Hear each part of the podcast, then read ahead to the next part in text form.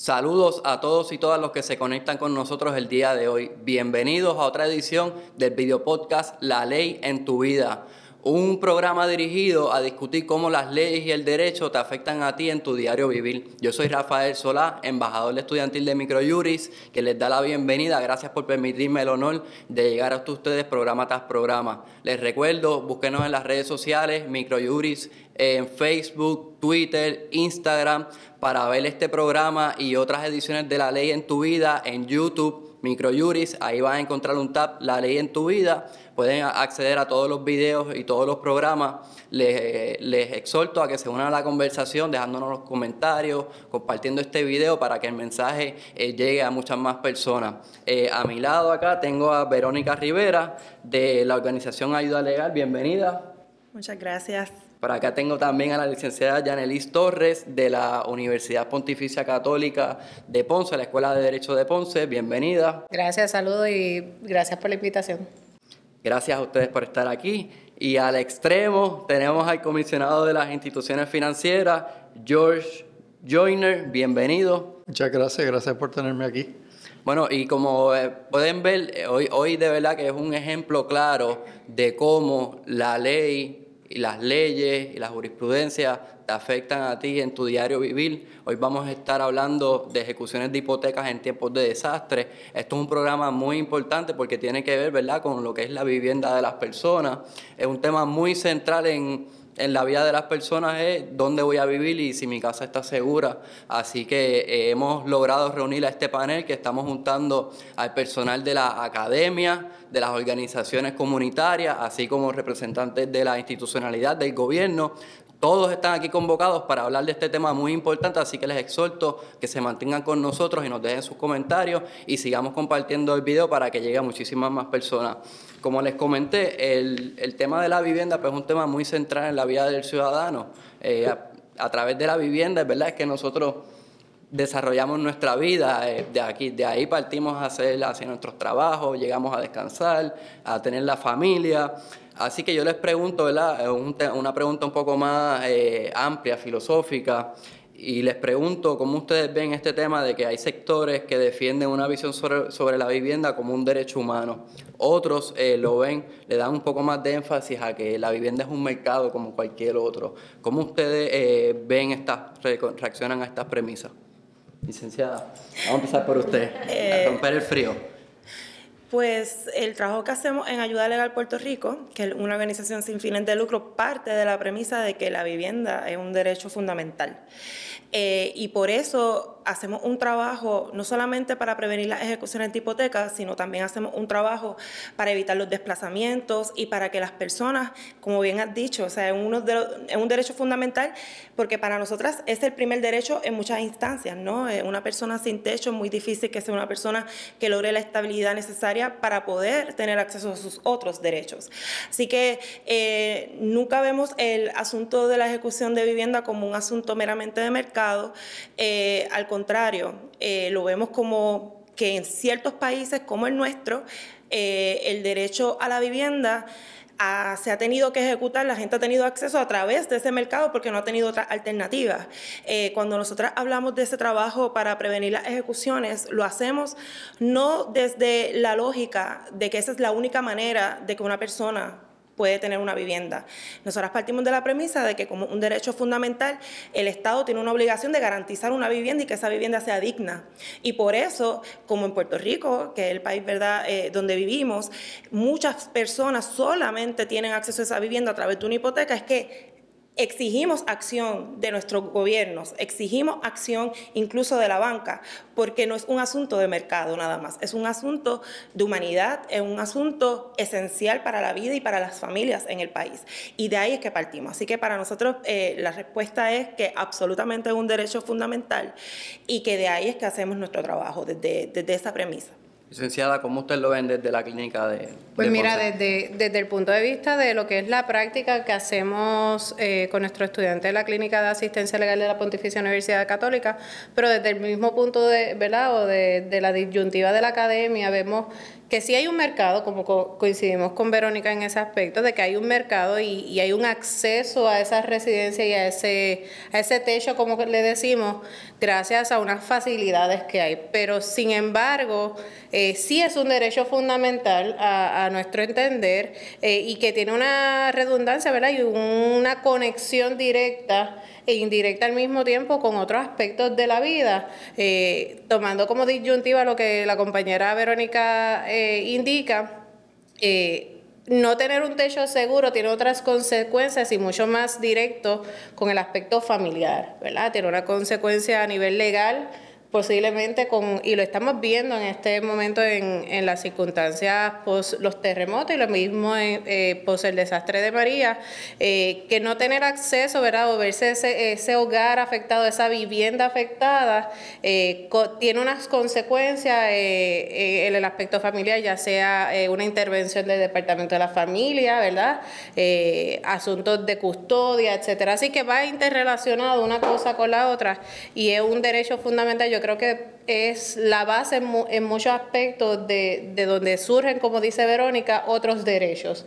Eh, y, no tener ese derecho y esa seguridad más que todo y tranquilidad de ese techo seguro, eh, pues incide y da mucha preocupación a, muchos de los puertorriqueños. Aún así, aunque hay un mercado hipotecario que da acceso a eso, no es menos cierto que no hay un acceso amplio a una vivienda digna, como dice eh, nuestra compañera Verónica, porque lo vivimos a diario, ¿verdad? Eh, así que yo creo que es un derecho fundamental más que todo. Comisionado Johnny, ¿cómo usted, cómo usted eh, ve este tema?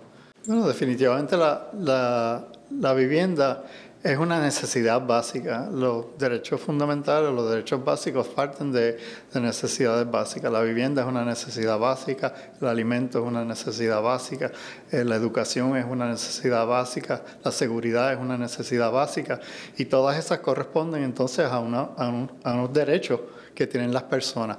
¿Cómo se satisface esa necesidad?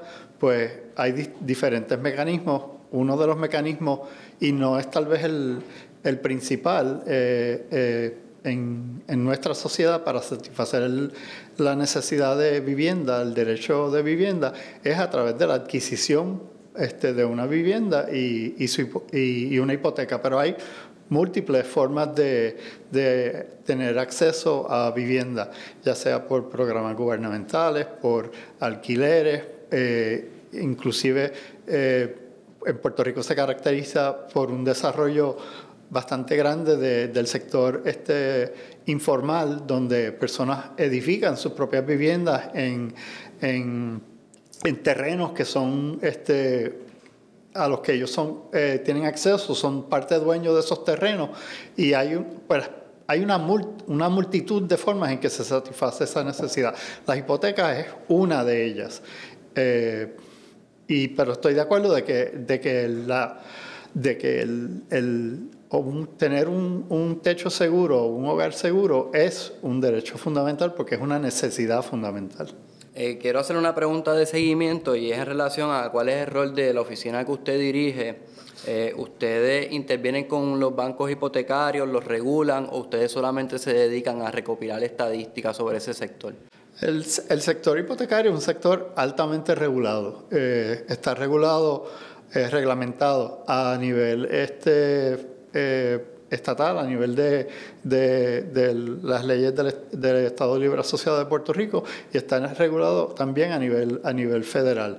Eh, es, un, es un área que dentro del de, financiamiento está relacionado a, los, eh, a, los productos crediticios a los que acceden los, los consumidores. Cualquier este producto crediticio que eh, involucra a consumidores está altamente regulado. En Puerto Rico eh, hay aproximadamente 250 mil hipotecas eh, y esas, de esas 250 mil hipotecas, 50% de, de, esas hipotecas son FHA, VA o, Farmers, este, o sea que están garantizadas por el, directamente por este, una agencia del, del gobierno federal. otro treinta y pico casi 40% yo te diría, están, eh, son de un mercado que se llama eh, conforming, que también hay dos agencias federales o casi dos organizaciones cuasi federales que están involucradas en ese mercado, que son, comúnmente decimos Fannie Mae y Freddie Mac, este, que son dos agencias federales que compran hipotecas que en el argot del mercado hipotecario le dicen conforming, porque conforman a las especificaciones de, esa, de esas dos entidades. Y ese es el, eh, un poco el, el, el ah, recuadro ¿no? de, del, mercado hipotecario en Puerto Rico. Pero hay un mercado más grande de viviendas en, en Puerto Rico. Yo creo que no tengo los números conmigo eh, y, los debía haber traído, pero no los tengo. Eh, según el censo federal, el, el número de viviendas en Puerto Rico yo creo que está más cerca de un millón que de 250 mil. Así que de un millón de viviendas que eh, tabula el Censo Federal, que tabuló en el, en el 2010 y ahora en el 2020 se va a volver a hacer ese censo, esperemos que lo hagan bien. Eh, este, eh, hay un millón de viviendas en Puerto Rico, de esas hay 250 mil que tienen hipoteca. Eh, y de nuevo, este, los consumidores tienen derechos, este, los protegen, eh, los asisten derechos, este, eh, leyes federales, leyes estatales para, de cómo se pueden manejar esas hipotecas.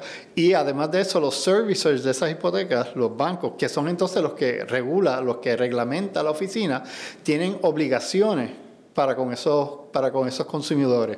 Y, por ejemplo, en el caso que estamos viviendo eh, corrientemente, eh, el, de, los sismos en el, área sur-suroeste de, Puerto Rico y, más ampliamente donde hubo daño, eh, los, uno de los deberes principales del servicer, en, de los que administran las hipotecas, es ayudar a los clientes que sufrieron daños hacer la reclamación del seguro hipotecario, del seguro de, propiedad, porque, y esa es la, la, además de todas las otras fuentes de ayuda que pueda tener e, ese consumidor este, eh, que tenga su, vivienda hipotecada, como tiene que tener un seguro contra fuego, terremoto y huracán, y en este caso contra terremoto, pues el, el servicio de la hipoteca está, tiene el deber de de, asistir a ese, a ese cliente a radicar esa, esa reclamación con su seguro. Eso es eh, no solamente es su, es su, deber, sino también en un cierto sentido es, eh, es, en, su, en, su propio, en su propio interés, porque el, el seguro de la vivienda también eh, asegura la, la creencia de, del, del acreedor. La mayor parte de las hipotecas son, eh, están agrupadas, son de, están agrupadas en valores eh, y, los dueños de esos valores son en sí los dueños de la, de la hipoteca. Los bancos eh, y los, los que hacen el, administran las hipotecas o, recogen los pagos, ellos no son los dueños de las hipotecas, ellos administran, ellos le dan un servicio eh, de, eh, de, administración de esas hipotecas, pero ellos como servicers a esas entidades, FHA, BA, Farmers, este, o Fannie Mae o Freddie Mac o su inversionista privado, este, tienen unas guías de las que, que tienen que seguir al pie de la letra. Bien, Voy a retomar eso pronto, pero me llamó la atención entonces el número de los 250 mil eh, hipotecas ¿verdad? que hay ahora mismo. Y quiero preguntarle acá a la licenciada Rivera, diversas organizaciones ¿verdad? han estado señalando, eh, particularmente desde una correlación desde que se ha eh, acrecentado la crisis económica del país, de que hay una crisis en la vivienda en específico, una crisis o un aumento ¿verdad? en lo que es las ejecuciones de hipoteca. Eh, ¿cómo, ¿Cómo usted ve eso? Sí, eso ciertamente desde el 2016, que es el programa de prevención de ejecución de hipoteca de, ayuda legal, que se llama Derecho a tu casa, desde el 2016 ya las clínicas, por ejemplo, habíamos estado organizándonos eh, para enfrentar eh, la crisis, porque se hablaba de una crisis. Y en términos de las estadísticas, pues hay controversia con relación a eso, ¿verdad? Pero yo creo que eh, más allá de eso, nosotros en, nuestra organización tenemos una definición de riesgo que recoge la realidad económica. ¿Verdad? Porque hay veces que con el tema de las hipotecas en particular y por la situación de que un mercado y como bien dice el comisionado, los dueños son unos inversionistas, los bancos son los que administran, yo creo que hay una tentación de limitar la discusión a eso, ¿verdad? A, cómo es que funciona, a lo que yo decía hace un rato, la lógica del mercado. Pero esa, ese mercado se da en un contexto de país. Y no hay duda de que este país es un país que no tiene una crisis, tiene varias crisis, ¿verdad? La política, la financiera, la fiscal eh, y la económica. Así que nosotras eh, con nuestro trabajo, ¿verdad? Un trabajo de base, escuchando a la gente y también analizando, por ejemplo, las estadísticas oficiales que, nos provee la oficina de comisionado, eh, hemos visto que hay un, el riesgo, no lo limitamos, digamos, a 120 días de impago, que por regla general es cuando un banco puede ya ejecutar, ¿verdad? hacer una demanda de ejecución.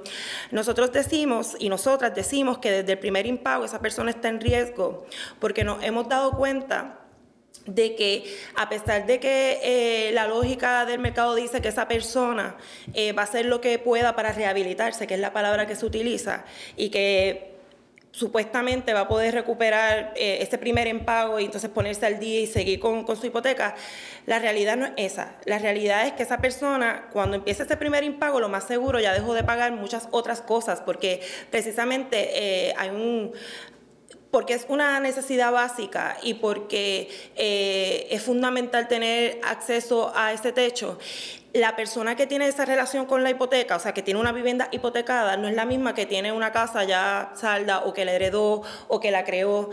Es una persona que siente una vulnerabilidad que dura 30, 35 años. Por lo tanto, eh, muchas veces la vida económica de, ese, de esa familia gira en torno a pagar la hipoteca es, digamos, lo más importante, el pago que no puede faltar. Y si ya tenemos una persona que empezó con un impago, ya nosotros hemos podido identificar que esa persona, lo más seguro, ya hizo cambios en su vida para poder estar haciendo ese pago. Si no lo puede hacer, lo más seguro ya hay una precariedad, que ya sea o perdió el trabajo, o se enfermó, o un familiar se enfermó, etcétera, etcétera. Así que de ahí es que nosotros también atajamos el tema de la crisis hipotecaria. No la limitamos a una cuestión de tantas eh, hipotecas están ahora mismo en un tribunal, aunque eso es importante, o sea, es importante, por ejemplo, que las personas sepan que a partir del 28 de diciembre, que es cuando se comenzaron a sentir los sismos en el área sur, la banca ha presentado más de 400 nuevas demandas de ejecución. Y eso en sí mismo dice mucho. Nosotras hemos estado haciendo un monitoreo de las demandas en el sur. Nosotras encontramos que a principios de enero, cuando ya habían ocurrido los grandes sismos del 6 y del 7, ya el 8 eh, la banca, algunos bancos estaban presentando demandas nuevas de ejecución en el sur. Y por eso hablamos de crisis. Hablamos de crisis no solo por los números y no solo por la cantidad de personas que se están viendo afectadas, porque los censos nos dicen que en Puerto Rico cada hogar se compone de tres personas. Por lo tanto, tampoco podemos eh, limitarlo a la cantidad de hipoteca que puede estar en riesgo de no poderse pagar, sino estamos hablando de que cada una de esas hipotecas está impactando a tres personas más. Así que y de ahí es que partimos. Esos son nuestros números, ¿verdad? Esas son nuestras premisas. Y por eso hablamos de crisis. Hablamos de crisis porque también nos hemos topado con que hay una negación de la crisis. Y al negarla, lo peor que puede pasar en un país que tiene un problema de política pública es la negación. Porque si se niega que hay la crisis, pues, ¿por qué tenemos que actuar? ¿Por qué tenemos que garantizar que haya moratorias justas en cuando hay un desastre? ¿Por qué tenemos que hacer el reclamo? ¿Por qué tenemos que hacerlo si no hay ninguna crisis? Y yo creo que, que sí la hay, evidentemente, por eso es que existen organizaciones privadas que están invirtiendo recursos eh, considerables para que haya representación legal gratuita, para que no haya nadie solo ni sola. Nosotras en ayuda legal no damos representación legal, no vamos a los tribunales, pero sí damos acompañamiento legal tenemos la historia, fuimos al sur en, brigadas legales, hemos escuchado, las personas han venido con la reclamación, con la primera carta que el seguro le dice, recibí la reclamación, y han venido con el, con, con el rechazo que es bueno que el comisionado, y yo quiero reconocerlo, es bueno que el comisionado haya dicho la obligación que tienen los servidores de, con las personas, porque la realidad es que las dejan solas. O sea, hemos tenido personas que han venido y me han dicho, pues en el banco lo que me han dicho es que cuando el seguro conteste, pues que vuelva y llame. Cuando la realidad no es esa. La realidad es que hay un deber de acompañar y de asegurarse de que eh, el seguro cumpla. Pero si eso no pasa, si a pesar de que lo decimos todo el tiempo, esas personas que contestan las llamadas no están dando la información correcta, eh, no están hablando de moratoria, no le están diciendo las ofertas reales, no le están hablando de los derechos, no están refiriendo a alguien que sí le puede orientar, si eso sigue pasando, por más que lo hemos estado diciendo que pasa y sigue pasando, eso también es parte de una crisis. Provoca la crisis y, la gente lo vive. Entonces, cuando nuestra experiencia ha sido que cuando se ha negado esa crisis hipotecaria, ¿verdad? Este, de ciertos sectores obviamente relacionados con la banca, la gente en la calle escucha la posición de la banca y escucha lo que decimos las organizaciones que estamos en defensa de los deudores y nos dice, a mí como que me hace más sentido lo que me dicen las organizaciones en términos de cómo se vive la crisis, porque la gente está en la brega. La gente sabe los malabares que hacen para poder pagar los 500 pesitos, los 600 pesos, los 700. Así que de ahí es que partimos. O sea, por eso hablamos de crisis, porque no, nos no, no lo limitamos a la cuestión del mercado, aunque si lo hiciéramos así también veríamos números preocupantes. Eh, pero nosotros nuestra visión es más amplia. Yo quiero, yo quiero eh, sí, eh, escuchar tu parecer porque obviamente estamos hablando, enmarcando toda esta conversación en los sismos que están pasando en el sur y precisamente usted trabaja allá en la, en la clínica de la Escuela de Derecho de Ponce. ¿Qué, qué es lo que usted ha visto? ¿Hay, hay una, sabe, se ve esa crisis? Bueno, eh, en la calle, como dicen. Nosotros, como bien dice Verónica, y, y, y, ¿verdad? y hacemos a lo mejor referencia una a la otra porque llevamos ya eh, la clínica de prevención de ejecución de hipoteca en la Pontificia Universidad Católica lleva tres años eh, y ha sido subvencionada igual que otras organizaciones por la Fundación del Fondo de Acceso a la Justicia y nos permite ¿verdad? colaborar unos con otros, pero sí vemos, y yo creo, y aportando lo que Verónica ha discutido, eh, el asunto de la crisis va más allá y correctamente lo, lo, establece Verónica, que no es una cuestión de números de cantidad de casos que están radicados en los tribunales. Eh, un gran por ciento de la crisis, a mi consideración, es la falta de información que tienen los mismos oficiales de las instituciones financieras, que en ocasiones... Eh, por las razones que sea, falta de adiestramiento, falta de conocimiento, ¿verdad? O background o preparación académica, la que sea.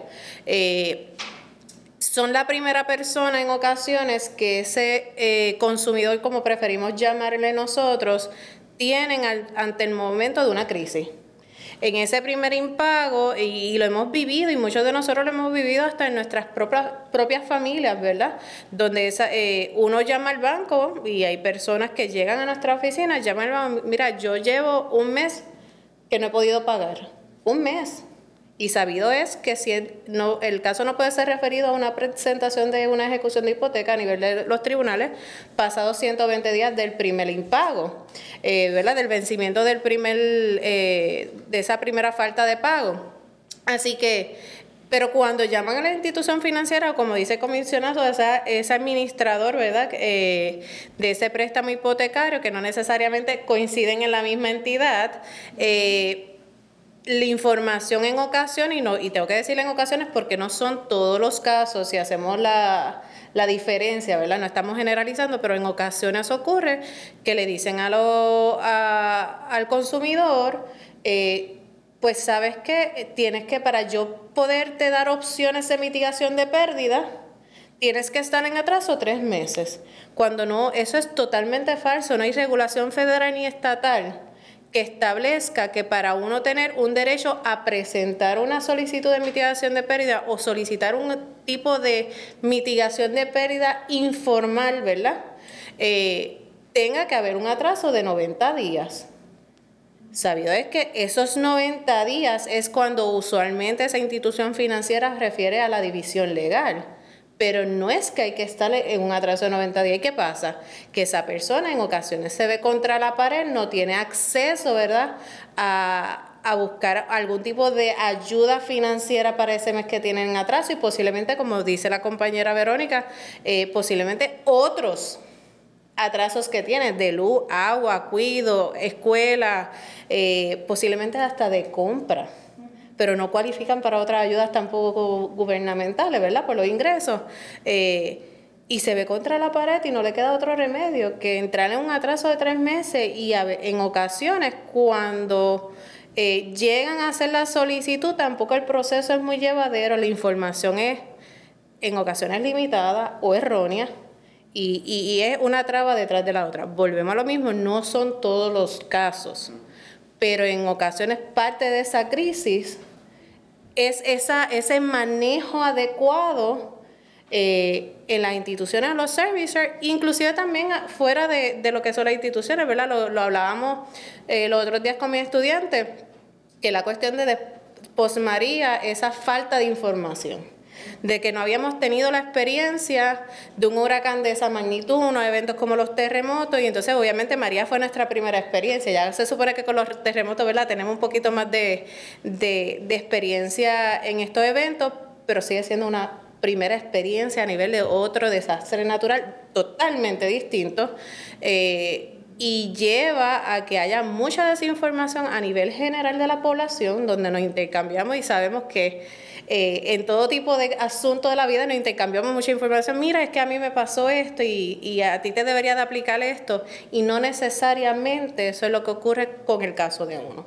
Esa información en la calle y también falta quizás de manejo adecuado, vamos a ponerlo así, eh, de las instituciones o de los administradores y de su personal en ocasiones puede causar eh, o aumentar o inyectar a esa crisis que estamos hablando. Comisionado Journal, de, de las estadísticas que ustedes manejan eh, a través de la OSIF, ¿se puede, ustedes pueden concluir o, o se puede demostrar de que haya una alerta roja en cuanto a las ejecuciones de hipotecas se refiere?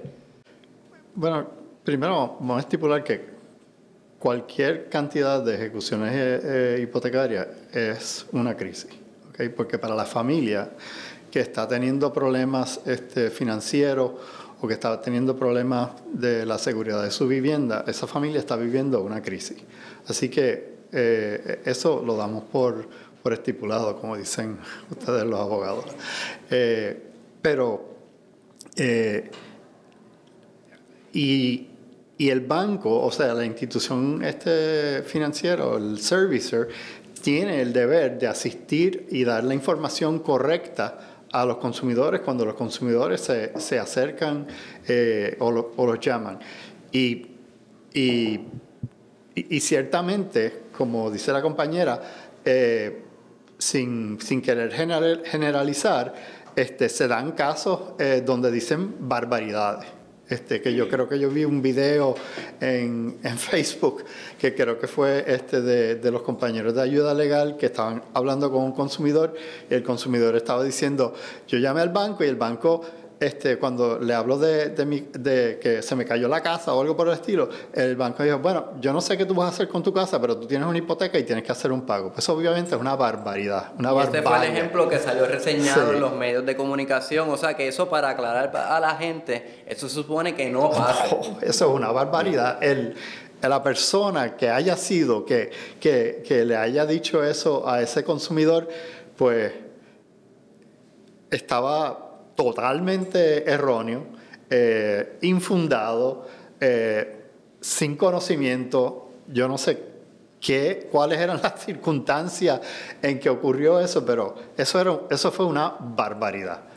Así que, pero además de los bancos, además de los bancos para conseguir información de cuáles son lo, los derechos que tienen los consumidores, pues están las clínicas de asistencia legal, los compañeros de ayuda legal para Puerto Rico y también hay este, unas eh, entidades que son eh, que están aprobadas por HUD, por este HUD, que es el, Departamento de Vivienda Federal, que son este, HUD approved, le dicen en inglés, Housing Counselors, este, consejeros de vivienda.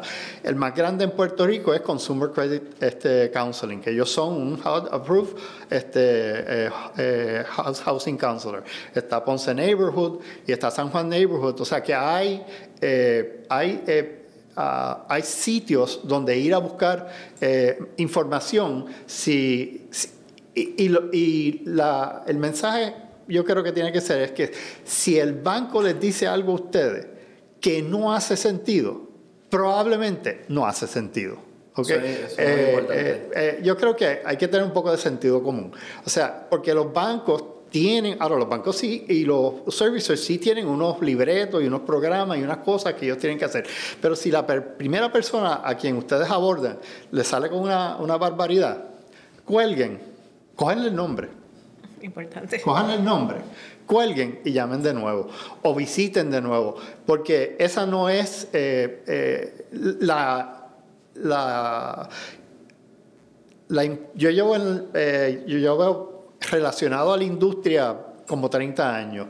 Eh, y las personas que yo conozco en la industria son iguales que nosotros. Ellos tienen casa, ellos también están pagando este, escuela, ellos tienen, deben carros, ellos tienen hijos en la universidad, o sea, no son este, extraterrestres eh, eh, y, son personas igual que nosotros, son personas igual que nosotros.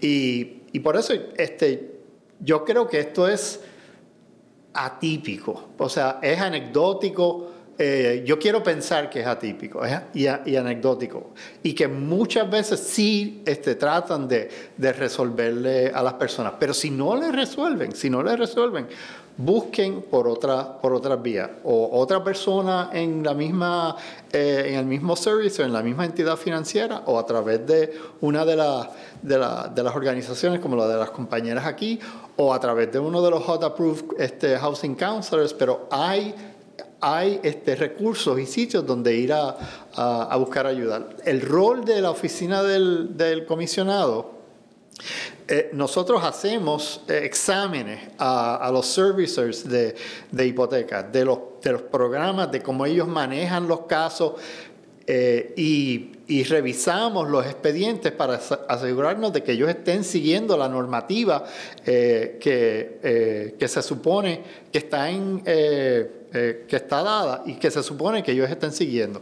Y en la medida en que nosotros encontremos que no están siguiendo la normativa, pues nuestros informes de exámenes los señalan, los multan, les ponen este, eh, planes de, de, acción para que corrijan, para que corrijan eso, es, eso, esos hallazgos y, tratamos de que la institución eh, sí lleve a cabo su, su responsabilidad. A mí, a mí lo que me gusta específicamente de este programa que estamos grabando hoy es que de momento estamos viendo el rol de las instituciones y ahora podemos ver el otro lado, ¿verdad? Que es el rol de las personas que están trabajando en la calle. El comisionado, como muy bien ha, señalado, ha dicho que los consumidores tienen unos derechos.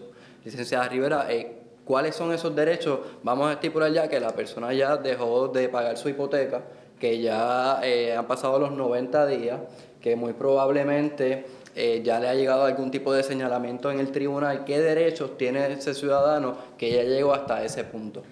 Sí. Eh, tiene, tiene múltiples derechos. Yo, si me permiten, quiero un poco reaccionar al tema de qué pasa cuando la persona llama al banco y se le da información equivocada. Eh, yo decir si es atípico o, no, ¿verdad? Este, ese, ese patrón de incumplimiento que nosotros en Ayuda Legal hemos podido ver, pues es un poco difícil porque obviamente nosotros reaccionamos con las personas que, que nos llaman, que obviamente es un, una porción de la población. Sí les puedo decir que eh, hemos hecho un trabajo de poder y poco a poco lo hemos ido perfeccionando, de sistematizar esos incumplimientos que hemos podido ver.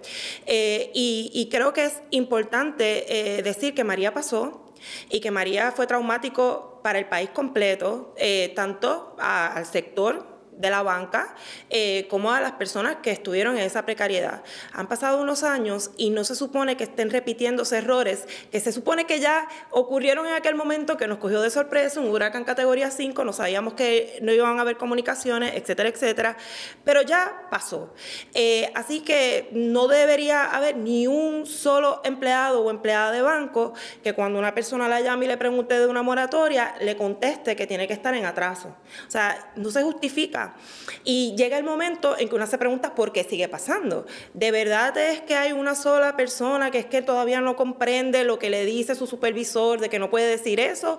¿O es que en efecto falta capacitación? ¿O hay una falta de voluntad de que eso no vuelva a pasar? Porque obviamente eh, las probabilidades de que si uno llama y uno está al día y le dicen que no hay nada que hacer, que uno tiene que seguir pagando, pues entonces ahí es que uno empieza a dejar de pagar la luz, ahí es que uno deja de pagar el carro porque tiene que pagar la hipoteca. Así que en en, términos del interés del banco se ve cubierto ahí. Se ve cubierto porque sigue recibiendo ese pago que es básicamente lo que interesa. Así que lo digo porque no debe, pienso yo, si decimos qué pasa, así sea atípico, es decir, no podamos identificar qué es la norma, no debería estar pasando y debería haber una reacción tanto de la oficialidad como de la propia banca cuando las organizaciones le decimos, mire, en este caso, tal banco hizo esto, esto, esto. Pues se supone que haya alguna respuesta porque ni uno debería estar pasando y sigue pasando. Entonces, quería un poco decir eso, también decirle a las personas que sí, eh, muchas veces eh, cuando llaman al banco todavía las personas creen en su entidad eh, bancaria, creen. O sea, cuando esa, esa persona tiene mucho poder. Así que cuando la persona llama y el banco le dice no hay nada que hacer, la persona le cree.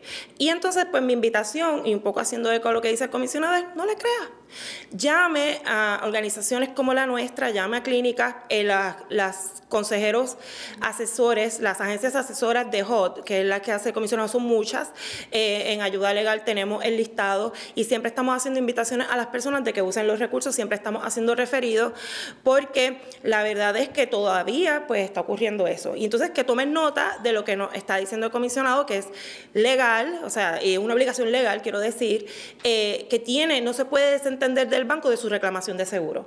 Y eso es bien importante porque la soledad puede ser absoluta, absoluta. Esa persona que no se atreve a dormir en esa casa, la tierra sigue moviéndose, llaman al banco y el banco lo que le dice es vamos a esperar que venga el seguro y le conteste la soledad absoluta.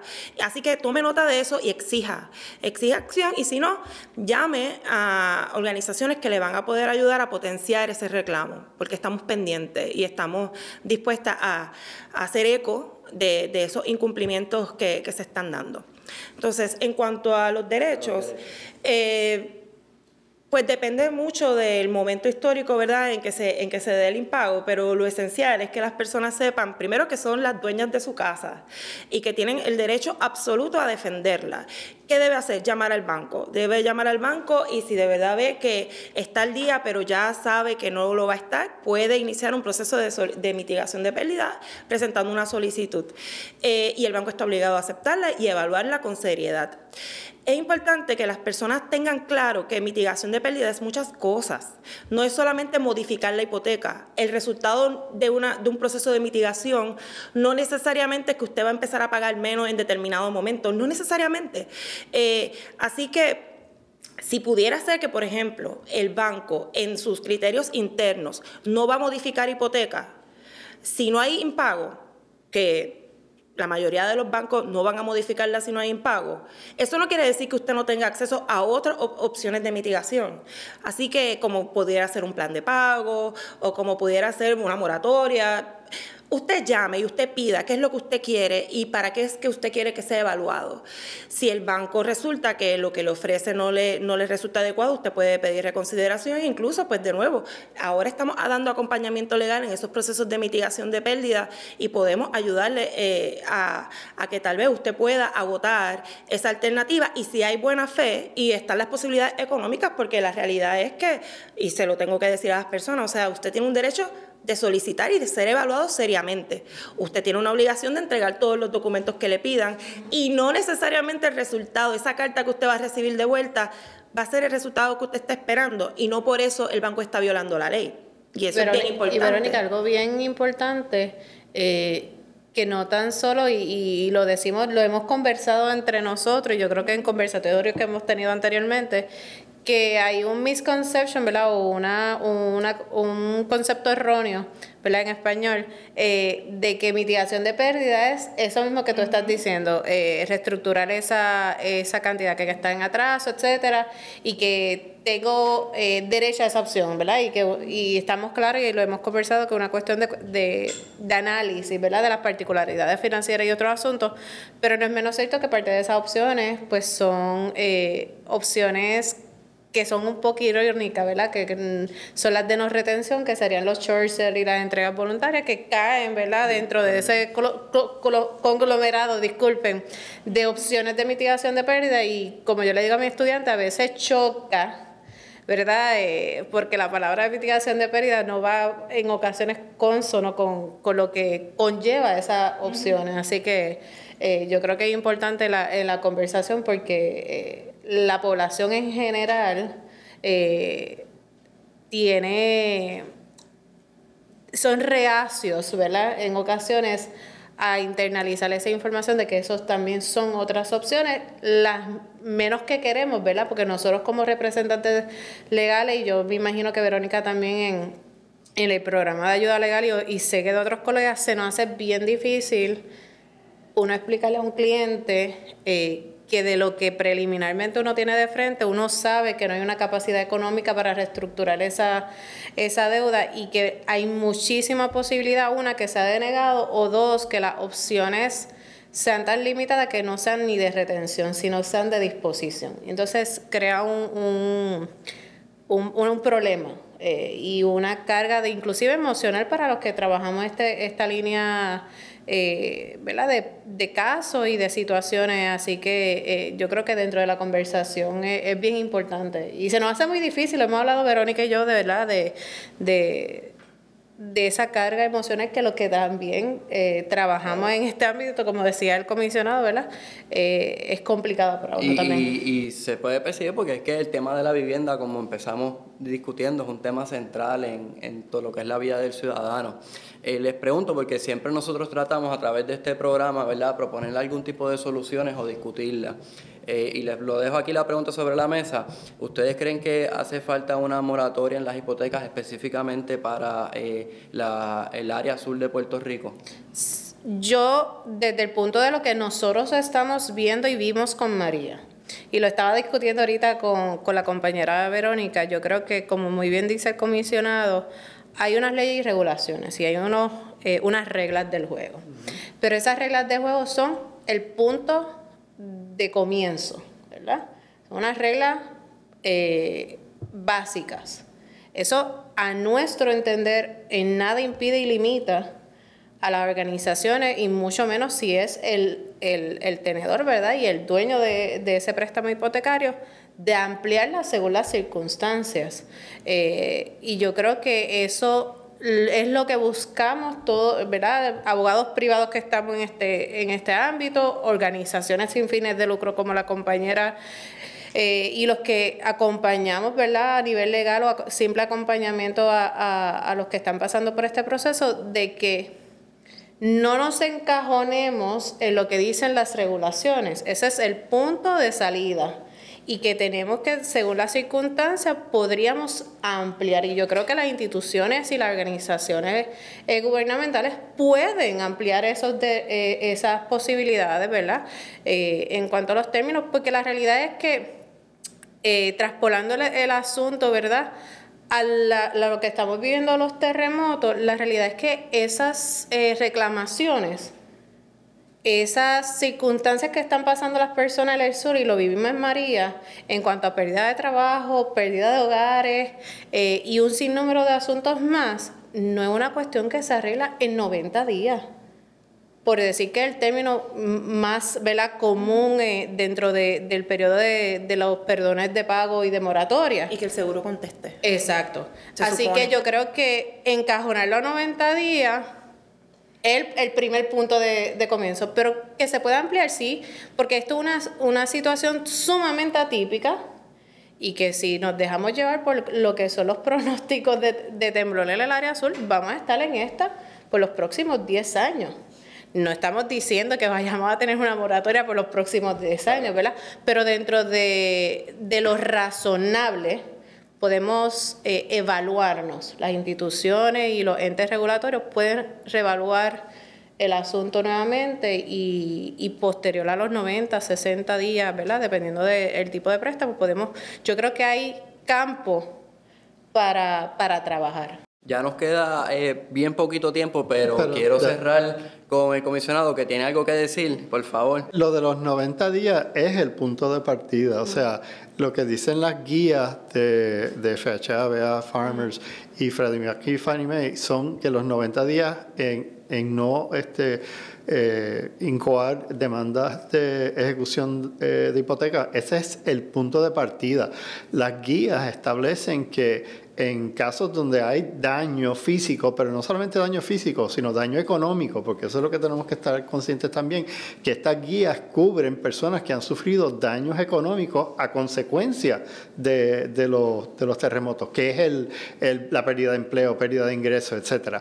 Que los, los programas proveen hasta 12 meses de, de, reestructuración. O sea, que si la casa se, eh, eh, la casa no sufrió daño o si los daños son reparables, este, que se puedan eh, eh, acumular hasta 12 meses de, de, pagos y reestructurarlos en, en, en, una, o ponerlas al final del, del, préstamo hipotecario, en el caso de FHA, en una cosa que se llama un partial claim, que es una segunda hipoteca. Y es importante señalar que a diferencia de María, que tuvimos que esperar un año a que FHA cambiara sus, este, sus programas para que los atemperara con, con la nueva realidad, donde el partial claim en FHA era la última opción. Ahora no. Ahora en las guías de FHA el partial claim está primero, o sea, es de las primeras opciones que está. Y eso yo creo que es una, una diferencia significativa en, en, en, cómo vamos a enfrentar esta, esta, este desastre y estas necesidades que lo que nos pasó en Marías, que sí hay un camino que, que se ha avanzado y, y, y, que tenemos que aprovecharnos de eso. De nuestra parte, ¿verdad? Eh, coincidimos sí con el comisionado en cuanto a que hay han habido unos avances, pero no es menos cierto eh, que las conversaciones que de hecho hemos tenido con el comisionado, la, hay una preocupación bien grande, específicamente por aquellos préstamos que han salido de lo que son las estadísticas de la, de la Oficina de Comisionado de Instituciones Financieras y son aquellos préstamos que se venden en el mercado secundario, que no necesariamente caen dentro de esta, esa estadística y no necesariamente están regulados, por ejemplo, por eh, el handbook de FHA, de veteranos, de USDA, etcétera. Así que esos préstamos que no necesariamente están eh, asegurados, yo me atrevería a decir por las conversaciones que he tenido con los compañeros eh, en la industria que son los préstamos que más preocupación tenemos, porque no hay nada más allá de, de ¿verdad? De, de go with the, with wave, ¿verdad? De lo que están haciendo los, eh, las instituciones que están más reguladas, eh, porque son préstamos asegurados de seguir eso. Y, y, lo que me refiero a, hacer el punto de partida es más un poco más a ese tipo de préstamo que no necesariamente está tiene que seguir los parámetros de, del handbook de FHA o de, o de VA y otras eh, organizaciones. Pero aún si no tienen que seguir esos handbooks, o sea, hay una reglamentación del Consumer Finance Protection Bureau y de unas eh, leyes que se pasaron este, a raíz de la crisis hipotecaria en Estados Unidos que aplican a todas los, eh, tenedores de, de hipotecas este, de consumidor. O sea que aunque sí, las guías de FHA y, y Fannie Mae y Freddie Mac, que es el, probablemente el 90% del mercado, proveen eh, más, más opciones, las opciones son más definidas eh, todavía, con todo eso, a los, consumidores tienen derecho. Licenciada, eh, ya tenemos que redondear sí o sí, pero por favor, no queremos eh, terminar. Si alguna persona que está teniendo este tipo de problemas necesita una asesoría legal, ¿dónde pueden conseguir ayuda legal? Sí, nos pueden conseguir en el 787-957-3106. 957-3106, ahí todo, estamos recibiendo las llamadas, eh, las recopilamos y entonces un abogado o una abogada comunitaria devuelve. Eh, importante que sepan que lo que damos es orientación legal, no la representación, pero si identificamos que la persona necesita un abogado o una abogada, hacemos los referidos a las eh, organizaciones aliadas. Y tengo que decir a las personas, no hay una moratoria automática, es bien importante que llamen al banco, que pidan opciones, no dejen de pagar sin tener claro cuál, en qué escenario usted está. Por favor, documente las llamadas, escriba con quién habló, hora, fecha que usted preguntó, que le dijeron. Es esencial que usted tenga esa información y es esencial que si usted deja de pagar, sepa por qué lo está haciendo, lea las letras pequeñas. Eh, ya aprendimos con el huracán, las moratorias no significa, la palabra moratoria no significa lo mismo para todos. Pregunte, pregunte porque si no, si sigue pasando el tiempo con impago, el panorama se complica. No es que no se pueda hacer nada, pero se complica. Así que no puedo dejar de pasar la oportunidad de hacer esa exhortación y explicar. Por favor, llame al banco y oriéntese. Licenciada, eh, ¿dónde se pueden comunicar con la organización con la que usted trabaja? Y por favor, díganos el programa que tiene también para que la gente lo sintonice. Pues nosotros coincidimos con con el llamado que hace la compañera Verónica, eh, lo, invitamos a que si eh, tomen acción. Nosotros estamos ubicados en la Avenida Las Américas, calle Amanda, allí en el exterior del campus eh, principal de la Pontificia Universidad Católica en Ponce. Nuestros números de teléfono son el 787-651-2000, 787-651-2000. Allí pueden llamar a las extensiones 1860, 1861 o 1822, que nuestra asistente administrativa gustosamente le pueden ofrecer una cita para orientación y evaluación de su caso eh, y se evalúa el caso y se determina ¿verdad? Si, si cumple con los requisitos que tenemos tanto de, de económicos como de eh, méritos ¿verdad? del caso eh, y se le informa al cliente. De igual manera estamos trabajando con organizaciones hermanas, como les decimos, ¿verdad? miras a hacer un impacto mayor en el área sur. Seguimos dando los asesoramientos regulares de ejecución de hipotecas, pero también estamos recibiendo por los terremotos esas eh, dudas y preguntas eh, y orientaciones que se están necesitando, especialmente con lo de eh, la dinámica de los seguros y los pagos.